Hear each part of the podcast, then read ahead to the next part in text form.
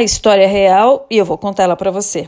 Um diretor ia dar entrevista sobre uma obra que tinha sido interditada na rodovia. Eu fiz aquela pergunta que eu já fiz em outro podcast falando sobre entrevista. O que, que o senhor vai dizer? Ele respondeu que a equipe avaliou que não havia problema nenhum e que a polícia rodoviária agiu precipitadamente. Opa, o senhor vai dizer isso, vai gerar um mal-estar com a polícia rodoviária. Por que o senhor não troca precipitadamente por preventivamente?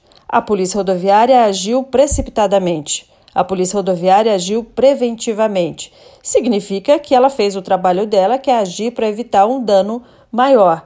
É apenas uma palavra, mas vamos concordar que o poder de treta de preventivamente é quase nulo nessa situação. Vamos pensar que pode ficar ainda pior. O diretor vai dar entrevista e depois o repórter vai ouvir a polícia rodoviária. O que, que ele vai fazer?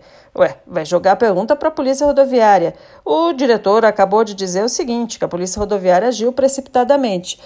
Olha, vai gerar um mal-estar. No mínimo, vai gerar um mal-estar. Provavelmente vão ter aqueles que vão dizer que a culpa é do repórter, que sempre uh, quer criar confusão, quer criar um caso. Mas a questão é a seguinte: o que é, o que é que foi dito? Qual palavra foi usada? Então, basta uma palavra para você criar, no mínimo, um mal-estar ou uma grande confusão.